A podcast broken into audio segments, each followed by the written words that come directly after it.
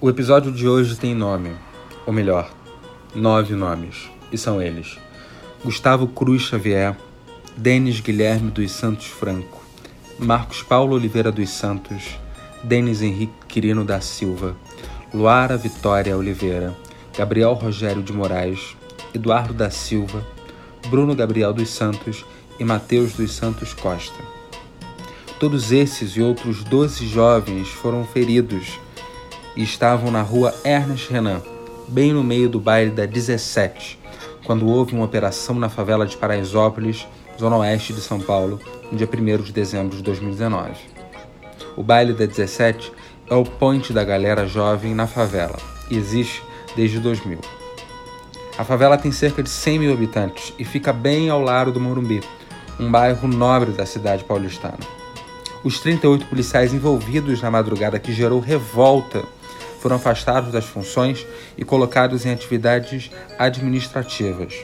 João Dória, governador de São Paulo, disse que irá rever os métodos da polícia militar. Mas o que o acontecido que chocou pela maneira mais do que truculenta tem a ver com a criminalização da favela e a chamada guerra às drogas? É sobre isso que a gente vai conversar hoje aqui no Entre Tantos. E dividindo o papo comigo, a jornalista Giovana Oliveira. E você ainda vai ter uma entrevista com a rapper e slammer MC Martina, do Complexo do Alemão, no Rio. Se você for parar para pensar, só nesse ano foram incontáveis as vezes onde se leu nos telejornais e também nos impressos a morte de jovens nas favelas e periferias. E em muitas vezes, ou melhor, quase todas, a cor desses jovens era a negra. Recentemente, o Instituto Brasileiro de Geografia e Estatística, o IBGE, lançou dados que comprovam, infelizmente, o que se está vivendo e vendo. Só no ano de 2017, Edu, a taxa de violência letal entre jovens pretos ou pardos de 15 a 29 anos foi de 98,5%. Sim, eu não errei, 98,5%. Já para brancos, o número caiu, chegando à marca de 34%. Edu, você como jovem, negro, favelado, o que esses quase 100%, aproximadamente 100%, representa para você? Bem, Giovana, obrigado por você ter topado estar aqui hoje dividindo a, a conversa. É, tem sido cada vez mais difícil olhar para esses dados e ver que, enfim, repetindo algumas das informações que você já deu, são jovens. as principais mortes no ano de 2017 foram de jovens negros de 15 a 29 anos. Eu tenho 21. Você e... ainda está na estatística. Eu não só est... ainda estou na né? estatística, como eu faço parte dela. Uhum. E e para mim tem uma dinâmica do de me perguntar todos os dias por que que eu ainda não sou por qual é qual o motivo de eu ainda não ter virado esse dado? Porque eu tenho todas essas características apresentadas. É, e é um trabalho totalmente árduo pensar e tentar me responder os motivos que me fazem ainda estar vivo hoje, em pleno 2019. E pensando nesses jovens que foram assassinados, que morreram, é, o que te faz pensar que você é diferente deles? Eu acho que não tem. Que você observa? Eu acho que não tem tantas diferenças. A gente parte, acho que todos esses jovens, né? Todos os que infelizmente foram assassinados brutalmente por esse processo de pisoteamento né, que ocorreu, é, enfim, a, a, partir dessa operação, nós partimos de locais muito parecidos, uhum. é, guardadas as proporções. É, a, a Paraisópolis para São Paulo representa quase o que a Rocinha é para é, o tamanho, Rio de né? Janeiro, né? não só em tamanho, mas eu acho que até de geolo, uma, uma geopolítica. Paraisópolis está do lado do Morumbi, um bairro nobre, um bairro rico, Sim. A Rocinha está no bairro, do lado de bairros ricos, como São Conrado, Leblon, Gávea. Então, eu acho que o que nos individualiza é apenas as histórias individuais, assim, é, a diferença, talvez, acho que as histórias individuais de cada um, né, os quereres, as querências de cada um, e a idade, quer dizer, que oscila, eu tenho 21, a grande parte deles, né, Eles faleceram eram com, né? eram, eram, eram adolescentes, tinham 16, é, três deles tinham 16, é, outros a gente tem um de, três de 16, é, um de 14, um de 20, um de 21, um 22 e 23. Então são, são idades muito perto, que eu já passei e muito perto de eu completar. Então isso me, me causa um certo tipo de sentimento muito Ambíguo, né? É uma É. reflexão, é uma sorte por você ainda estar aqui. não sei eu não sei eu não sei se eu chamaria de sorte Você não acha que é sorte se você se encaixa tanto? Não sei, eu acho que não é, talvez não não seja uma, a melhor palavra e talvez não não é que é a melhor palavra, acho que não é a palavra que que denomina, não sei se é sorte. Então, se você se encaixa nesses quase 100%. Quase 100%. É muito louco, né, você, Você, não falar. acha que é sorte? Cara, não sei, sorte por ver que outros tantos que caminharam comigo, que, que viram a mesma trajetória que eu vi, morreram e eu não, e eu vou tornar isso como sorte, para mim eu, é muito pesado.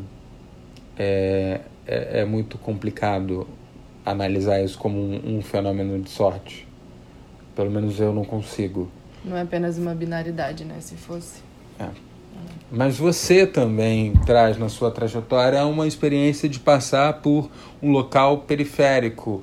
Não periférico, acho que periférico porque está à margem do que seria o Sim, centro é da, cida é da cidade.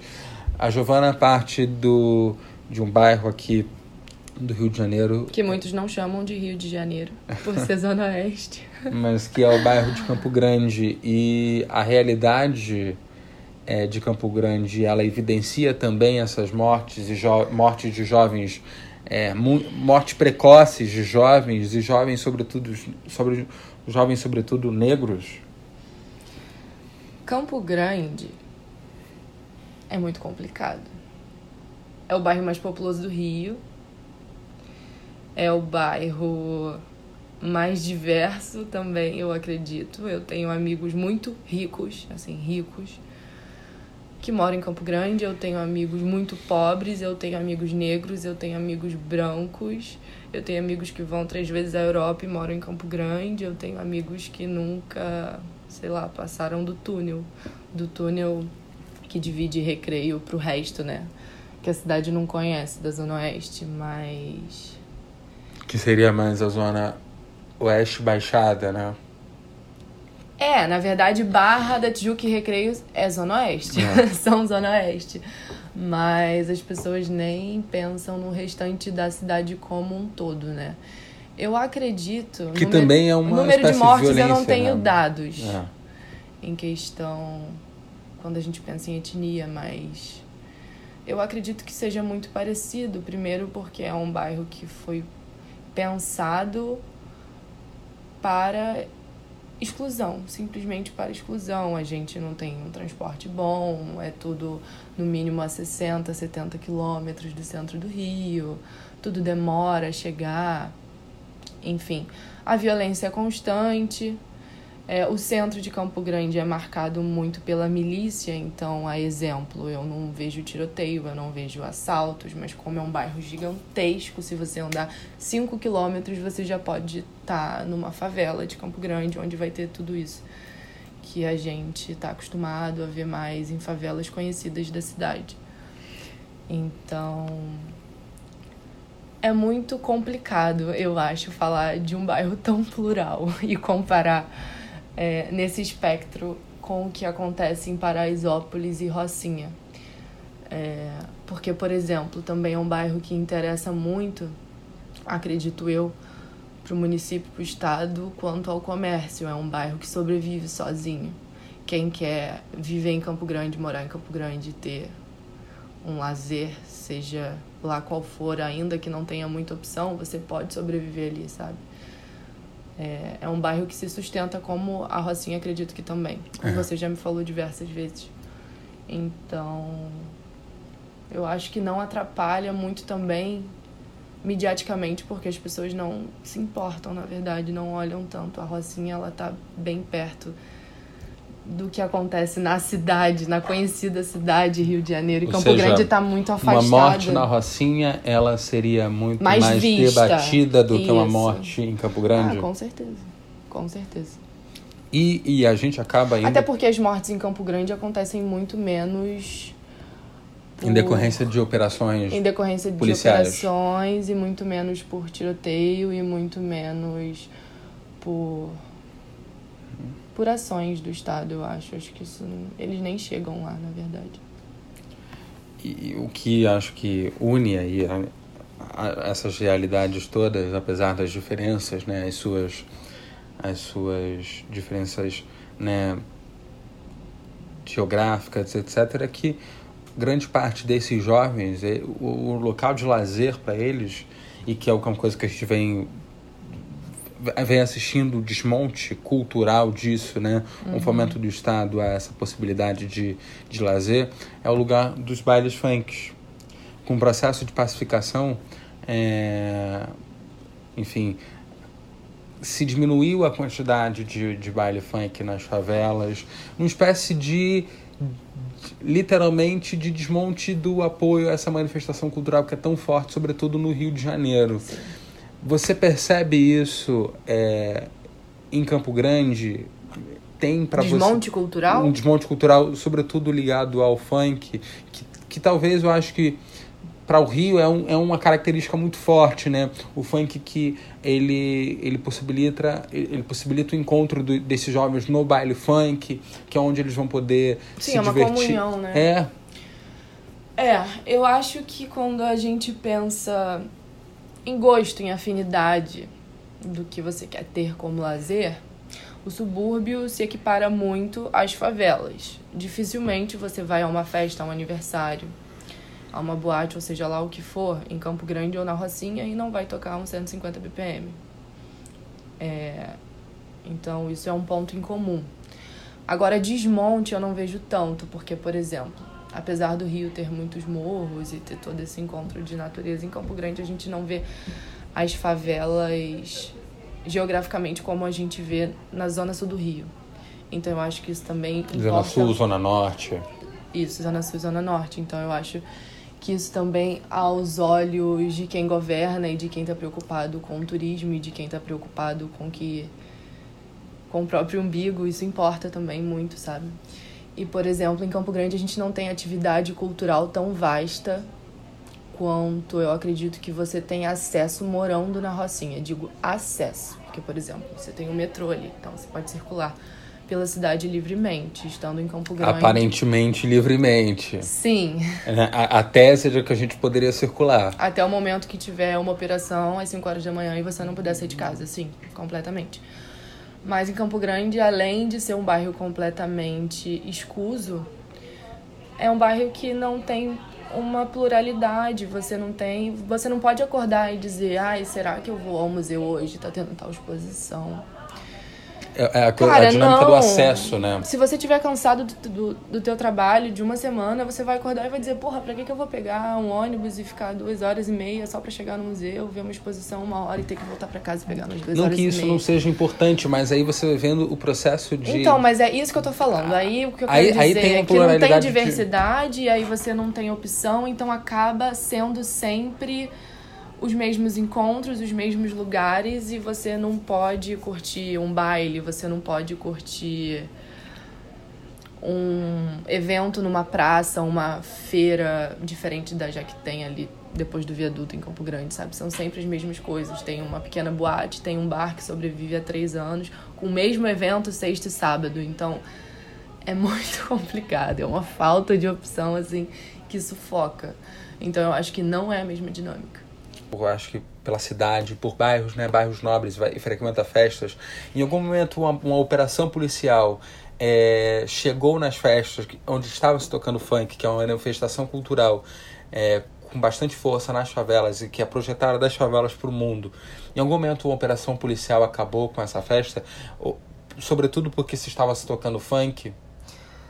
Edu, seja em bairros da Zona Oeste, seja em bairros da Zona Sul, eu jamais estive em uma festa e tive o problema da festa ser interrompida ou ter algum tipo ou ter algum tipo de problema de crime numa festa só porque estava tocando funk. Isso, isso, jamais aconteceu, jamais. Tive a minha diversão interrompida só porque eu estava ouvindo funk com os meus amigos. Isso não, não existe. Para vocês verem um exemplo nítido dessa criminalização do funk, dos atores que fazem é, e que movimentam essa manifestação cultural, é, e sobretudo atores esses que são negros e que partem das favelas. Em março desse ano, o DJ funkeiro Renan da Penha foi preso. Renan é um dos maiores personagens da música brasileira nesse ritmo. E de acordo com a decisão do desembargador Antônio Carlos Nascimento, Renan da Penha seria um olheiro do tráfico no complexo da Penha. Prender o DJ era apenas um passo para acabar com o famoso baile da gaiola, que ele mesmo idealizou e produziu. Em novembro agora, os ministros do Supremo Tribunal Federal, o STF, decidiram por seis votos a cinco que os réus só poderiam ser presos após o trânsito em julgado, o que significa que só poderá ser feita a prisão depois de todos os recursos esgotados. Perdão. O músico tinha sido preso em 2016 pela primeira vez, mas foi absolvido em primeira instância pela falta de provas. Não à toa, a gente está falando aqui da criminalização do funk desses atores. Em 2017, houve uma Comissão de Direitos Humanos e Legislação, a CDH, que rejeitou a, a sugestão de uma lei que tornaria o funk um crime contra a saúde pública de, abre aspas, crianças, adolescentes e a família. Para entender um pouco melhor essa dinâmica a partir de quem sente na pele, o Edu foi conversar com a rapper Islamer MC Martina. A MC tem 21 anos, é poeta, rapper e produtora. Ela é idealizadora do Slam Laje, a primeira batalha de poesia do alemão e também uma das fundadoras do Poetas Favelados, um grupo que declama poesias nos transportes públicos do Rio. Martina também faz parte do Movimentos, um grupo de jovens de várias favelas do Brasil que acredita em uma nova política de drogas. Uma política que é urgente. Essa entrevista foi feita na segunda, dia 9, por telefone. Martina, muito obrigado pela, por essa conversa por telefone. Eu queria já te agradecer e começar te fazendo uma pergunta. É, Para você, como é que você encara o tema das drogas sendo uma moradora de, de favela? Salve, Edu. Tudo bem comigo? Tudo bem contigo, amigo? Tudo então, certo. Prazer conversar contigo, né? Mó tempo que a gente não se vê. E... Mas tinha muito vontade de comer surpresa. Então, o que vamos? Cara, o tema das drogas, pra mim, eu acho que é o que tem que ser debatido, tem que ser conversado, porque é o que afeta a minha vida diariamente, de várias formas diferentes. Então, eu acho que é algo que a gente tem que estar sempre estudando, porque, mano, a gente tem que saber o, por que, que isso acontece na nossa rotina, né? Eu moro aqui no Alemão desde que eu nasci, e aí, desde que eu entrei no movimentos assim, eu sempre tive algumas dúvidas, sempre tive receios também, mas o movimento que é um coletivo que discute políticas de drogas, né, a partir da nossa é, perspectiva de moradores de favela, é um coletivo que, como? Eu aprendo muito com eles, né, sobre esse tema, e aí desde que eu entrei quebrou muitas coisas que estavam na minha mente, tá ligado? Vários tabus, vários estigmas, e é isso, né, mano? Melhor forma. O Movimentos Drogas, Juventude e Favela é um coletivo que nasce, ou na, melhor, nasceu da necessidade de, de vocês jovens, nós jovens, periféricos e favelados, é, fazer com que a gente pudesse discutir a dinâmica das drogas, ou melhor, de guerra às drogas nas favelas e periferias do Brasil. Como é que o, o, o Movimentos nasceu, Martina? Cara, o Movimentos nasceu é, partir de alguns encontros, primeiro dentro do SESEC, né, que é o Centro de Segurança e Cidadania da Cândido Mendes, fica na Cândido Mendes, na verdade. E aí o Raul, Tainã, Daene, a Ana Clara e outras pessoas fizeram alguns encontros e tal, no início, começaram a discutir sobre isso. Depois teve alguns encontros, né? É, aí quando abriu para algumas pessoas né, de favela e tal. Eu entrei nesse início. Eu acho que o nome era nem esse movimento.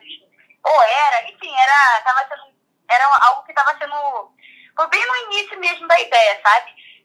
E aí, depois de um tempo, foi começando a ter mais encontro e tal, e a gente começou a se estruturar em ponto coletivo. Hoje em dia, a gente é um coletivo, mas a gente está se estruturando para ver como a gente consegue se organizar melhor e afetar e atingir mais pessoas, tá ligado? É a partir dessas reflexões.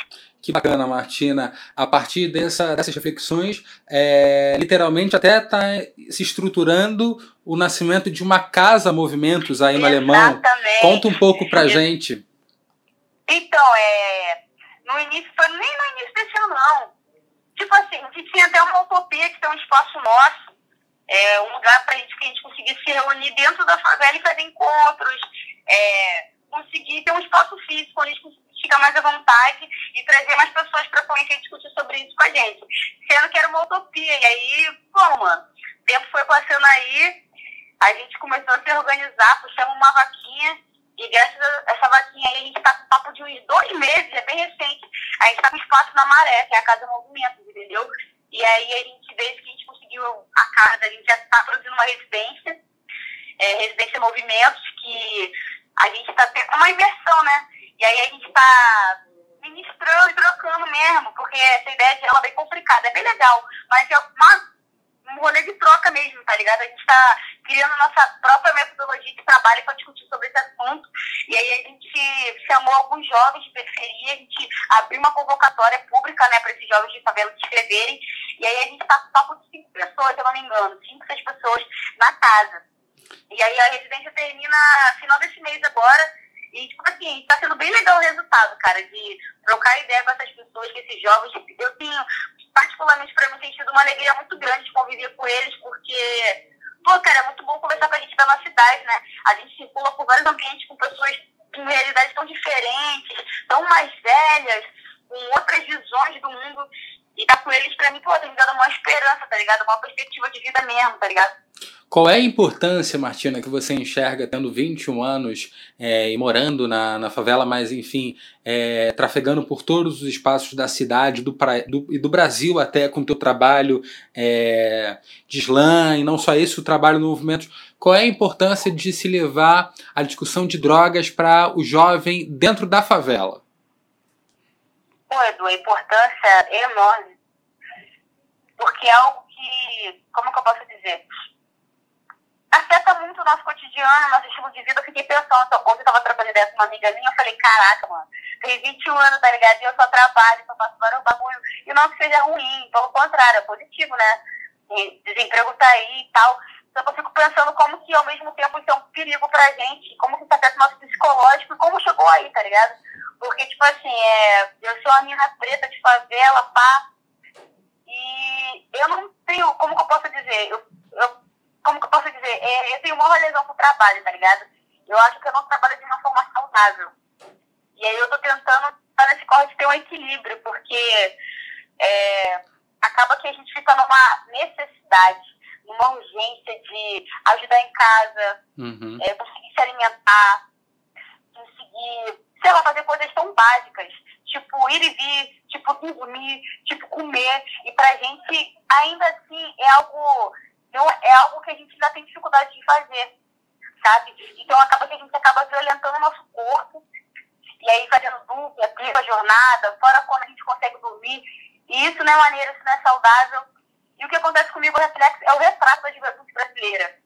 Não só a juventude falando todo, todo o território nacional, mas fazendo recorte pra, principalmente para os negros. Porque a gente sente muita falta de oportunidade para muitas coisas, entendeu? Então, tipo assim, é, além disso tudo, é, falta muita coisa pra gente. E o que falta, por, que que falta, sabe? Eu sou produtora cultural, sou poeta, sou artista, e eu não tenho recurso pra produzir meus rolês, tá ligado? Eu quero lançar um livro ano que vem, fico achando, caralho, mano, como que eu vou lançar isso, tá ligado? E aí, tipo assim, por que, que não tem recurso, mano? Se a gente é um país que tem, sabe, tão, uma diversidade cultural tão grande, tá ligado? E como que não tem recurso se, tipo assim, é, mano, se a maior parte do, do dinheiro que tem é destinado à segurança pública. Qual é a política pública que tem para a favela, que tem para a cultura, que tem para a educação, que tem para a saúde? Então, a guerra de drogas, a falta de guerra de drogas é para a gente para caraca. Porque É isso, né, mano? Pelo excesso, pelo excesso de guerra, de confronto, de conflito, de interesse, é, deixa, muitas, deixa muitas ausências, tá ligado? E aí essas, são, essas, essas ausências causam e geram muitas coisas é, na nossa vida. E essas ausências são isso, né? Falta de investimento e qualidade de vida e várias outras coisas. Então, é, é bem complicado, Edu. Ah, é bem complicado, tá ligado? É bem complicado mesmo. Não, eu entendo, e entendo super o, a tua fala, e enfim, fico super emocionado quando te vejo falar e quando vejo é, um dos nossos falarem, né? Essa guerra, a chamada guerra às drogas, ela afeta diretamente o nosso dia a dia, não é uma coisa que fica é, isolada, ela afeta, enfim, o, o, o, como eu disse, o nosso dia a dia, o, no, o nosso trabalho, o nosso ir e vir, é, é, o funcionamento de todo o território, né, Martina?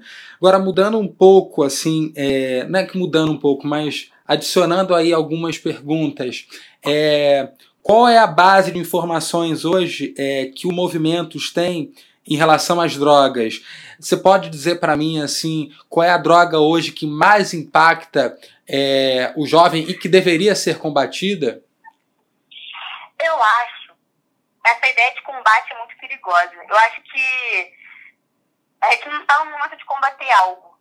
A gente está no momento de dialogar, estudar sobre, porque o combate mata mais do que a própria substância, do que a, mais, do que a própria droga. Então, tipo assim, se a gente for estudar, vai lá ver os dados, tá ligado? Qual é a droga que mais mata, qual é a droga... São vários tabus que, que existem, tá ligado? Ah, qual é a porta que é... Qual é a droga que é a porta de, de entrada para outras drogas, tá ligado? Então, tipo assim, eu acho que nenhuma droga tem que ser combatida porque historicamente não deu certo. Eu acho que a gente tem que... Eu acho que não tem como a gente pensar no futuro, olhar para frente, sem olhar para trás, sabe? Então, para mim, quando a gente fala em política de drogas, tem que ter, tem que ter principalmente é, um rolê sobre. Tem que ter principalmente esse rolê de reparação histórica. Porque muita gente morreu, muita gente está morrendo. E como é, que, como, é que, como é que vai ser contada essa história, tá ligado? Como é que você consegue. Como é que isso vai ser resolvido, sabe? Então acho que esse é meu, meu, meu ponto de vista. Reparação. Tem que ter uma reparação, mano sabe? Como é que, fica, como é que vai ficar essas famílias, mano? A gente está num ano tão caótico, sabe? Um governo tão caótico. Sempre foi caótico, as coisas sempre estiveram ruins, tá ligado? Sendo que parece que a naturalização da, da morte, da tragédia, da guerra, tem ficado cada vez mais comum. E as pessoas se acostumaram com a notícia de tal criança morta, sabe? De tal, de tal escola fechada por causa de um tiroteio, de tal unidade de saúde que, que, que, não abriu por conta disso. Então, tipo assim, eu vou te dar um exemplo bem real sobre isso. Diga eu lá. tenho gastrite, tá ligado? Tem gastrite, pá, acordei passando mal, pá. Aí eu sou vizinha do UPA aqui do Alemão. E eu queria ir no UPA. E eu não tenho como ir porque o UPA tá, tá de greve. Então não tem médicos, os médicos só estão atendendo emergência. E aí, hoje mesmo teve um protesto aqui na rua, né, aqui na Itararé e tal. E eles não estão recebendo, tá ligado? Os médicos estão desesperados, estamos chorando no protesto de hoje, tá ligado? Porque eles não estão recebendo, tem salário, comida, é desesperador, tá ligado? Então, penso assim, esse é um dos efeitos, um dos, um dos pontos principais desse rolê, tá ligado? Então, esse é o meu ponto de vista sobre o que você falou.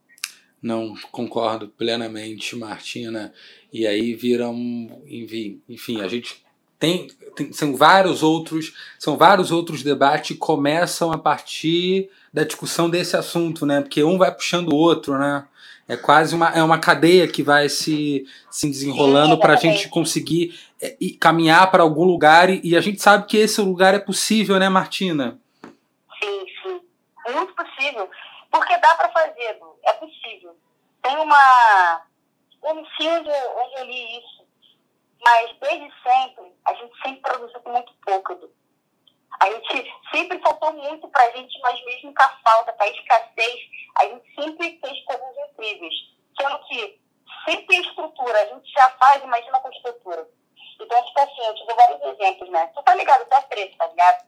Uhum. Historicamente, falando, levando pro lado artístico, jazz, samba, é, a capoeira, é, o funk, o hip hop e vários outros gêneros musicais é, e produtos mesmos, né? Produtos não, como que eu posso dizer? Elementos, ferramentas, tá ligado? Que a gente usou para ressignificar a forma da gente viver, tá ligado? Se expressar, porque a gente sempre quis falar, a gente sempre quis produzir, a gente sempre quis viver, mas desde sempre isso sempre foi negado pra gente, tá ligado? Então a gente sempre está se reinventando o tempo todo. Então, eu acho que falta muita possibilidade da sociedade pra gente. E é muito preocupante o, caminho que, que a gente está tomando. Olhando, fazendo olhando mesmo o cenário nacional político, é, cultural, social, educacional, da saúde e vários outros campos né, de atuação no país. Porque a gente está muito perto de um colapso. Você está me ouvindo? Está tudo bem a ligação aí? Tá, tu, tá. Eu estou te ouvindo, eu estou te ouvindo, sim. É, a gente está muito perto de um colapso. Que historicamente, a gente olhando a história né, de várias guerras, a gente já vive uma guerra, é nítido é, é bem perigoso essa narrativa de guerra também, de como ela é contada, porque justifica muitas coisas e muitas violações de direitos. Então eu queria que Mas, você contasse. eu... Não, eu queria que você desse a sua opinião sobre é, essa, nomen, essa nomenclatura que se dá. Para você ela é real, a, não é? A guerra? Sim. Sim, é, é, é, real, muito real, Edu. Porque, tipo assim, ó, eu vou te dar um. Vou falar de mim mesmo, que é tudo que eu falo são coisas, são perspectivas minhas e autocríticas minhas também. Eu sou artista, tá? Tenho 21, tá? Vou lançar meu livro, tô fazendo jornada aqui e tal.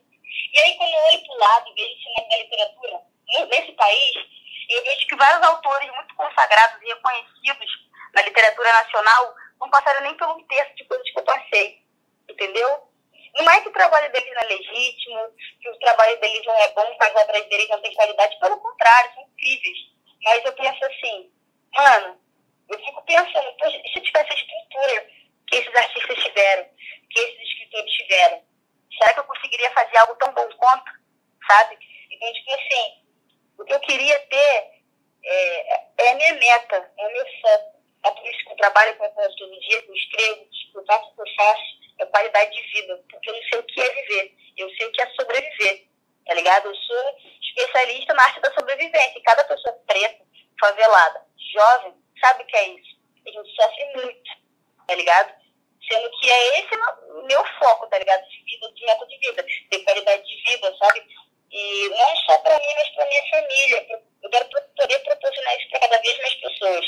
Então, tipo assim, é muito triste. É, de pensa, fico me olhando, caralho, tu ouve um barulho de helicóptero, tu já se assusta, sabe? Às vezes tu ouve um barulho, um pouco, eu não sei como é que chama, agudo, assim lá, é um barulho diferente que já se assusta, achando que, sei lá, de repente eu vou te parar, mas não é nada, tá ligado? É um barulho diferente, sabe? Então, são várias coisas que, caraca, afeta pra caraca a gente, tá ligado? Então, eu acho que o tipo que não é pra gente, fisicamente, que não, que não nos atingiu, infelizmente parece que tem efeito a longo prazo. Eu li uma coluna não sei se foi uma coluna. Foi uma matéria, semana passada, da Ana Paula Lisboa, que é uma grande referência pra mim, escrita. Porra, eu espero pra caralho nessa mina. Que ela fala sobre a paz, né? Pô, ela escreveu um texto sensacional no Globo. Sabe, a paz que se foda, a paz é o caralho, tá ligado? E eles o que é a paz, o que é a pacificação, tá ligado? O PP tá 10 anos no alemão, 9 anos no alemão. E olha o que aconteceu, cara. Sabe? Olha, olha antes e depois, olha os dados, sabe? Então é sobre isso. Martina, é, a última pergunta. É, eu acho que você já falou, mas aí, enfim, como é que você vê o futuro? Futuro, boa pergunta, Edu. Cara, eu tô pensando da perspectiva de vida, porque tá difícil, né? Tá bem difícil. Eu acho que a gente tá caminhando. Foi o que tava construindo a minha Eu acho que a gente tá muito próximo dos sonhados a, gente, eu fiquei, eu te escutei muito pouco agora quando você falou. Tá, vou falar de novo. Beleza. Tá, tá, melhorou? Melhorou. Então, é, eu acho que a gente está muito próximo, está indo para um caminho muito perigoso e muito próximo, de um colapso. Olhando todos os campos de atuação, né, do país. Política, educação, saúde, cultura e vários outros lados, né? Se a gente olhar para a América Latina, ver o que está acontecendo no Chile, na Venezuela, em outros países. Na Bolívia. É, na China, sabe? Por que, que a galera está se revoltando? Por que, que a população está se revoltando? porque a desigualdade está muito alta, cara. Está muito grande. A, a, diferença entre aqueles que têm uma concentração de renda maior e aqueles que não que têm muito pouco está muito grande. Então, eu acho que isso, você puxando na história, um pouco, é, tipo assim, perto das grandes guerras mesmo, tá ligado? Antes dos bagulho, do bagulho ficar doido, das grandes revoluções acontecer, foi, isso foi algo muito alarmante, foi um sistema social muito forte. Então, acho que a gente tem que tomar muito cuidado, porque por mais que a gente faça planos, a qualquer momento tudo pode mudar radicalmente, Edu, radicalmente. E isso não é utopia, é uma realidade. É, eu fico achando que é papo de maluco da minha mente, talvez seja, talvez não seja, mas é algo que a gente tem que começar a pensar sobre, entendeu? A gente tem muitos sintomas e coisas, né, é, que lembram a ditadura, como aquele papo do AI-5. Eu lembro que eu conversava com a minha avó, minha avó falava assim comigo, minha avó, né? Minha avó, é viva, graças a Deus, minha avó conheceu Getúlio Vargas, né? Antes do Getúlio Vargas ser presidente. E ela falava vários papos, ela é de Minas, né, pá? E ela me dava vários papos, conversava comigo, ela falava como que era a época da ditadura. E você sempre trabalhou em casa de família, e ela falava que na época da ditadura ela tinha que ir correndo no mercado comprar comida, porque não tinha comida. E aí, tipo assim, um horário a comida estava um preço, horas depois estava outro, e muita gente passando fome, muita gente, enfim, com várias, enfim, muitas, passando muitas necessidades e tal, né? E eu acho que a gente tá, corre risco de voltar para essa era. Claro que não vai ser igual, mas a gente está retrocedendo bastante, assim como a gente está avançando bastante. Então, a gente tem que rever nossos planos, tem que pensar em tática de segurança, de sobrevivência, tipo, se estourar uma guerra, o que, que a gente vai fazer? Guerra a gente já vive dentro da favela. Não sei o que a gente vai fazer, mano. Será que a gente corre o risco de, sei lá, mano, papo de maluco, de tocar comida, tá ligado? Pô, olha o que tá acontecendo no nosso país. Olha a água, velho. Olha o oceano, olha o mar contaminado. Então, a gente é um país muito rico em termos de é, diversidade cultural, biológica, sabe? Então, as coisas estão acabando, Edu. O ser humano está acabando com tudo. Então, acho que a reflexão que eu quero deixar no final desse podcast é para onde estamos caminhando, o que, que, a gente pode, o que, que a gente pode fazer para é foda. Eu não digo nem viver, porque eu não sei o que é viver, mas sobreviver. Sabe? O que, que a gente pode fazer pra. E se der merda? E se piorar? O que, que a gente faz? Tá ligado? A gente quer muita coisa, mas de repente, mano. De repente, daqui a um tempo a gente não tem nem o que comer, sabe? Então, acho que a gente tem que começar a pensar sobre isso. Martina, eu só tenho a te agradecer e, e assim, é muito. Sempre para mim é uma coisa muito importante te ouvir, te escutar. É, eu bebo daquilo que do, da arte que você faz, enfim, é, sou seu fã, seguidor, é, declarado e obrigado. Acho que, apesar de todos os pesares, é, lhe ver, mesmo tendo a mesma idade, que é 21 anos, mas te ver me dá a sensação de que existe esperança. Muito obrigado. Valeu.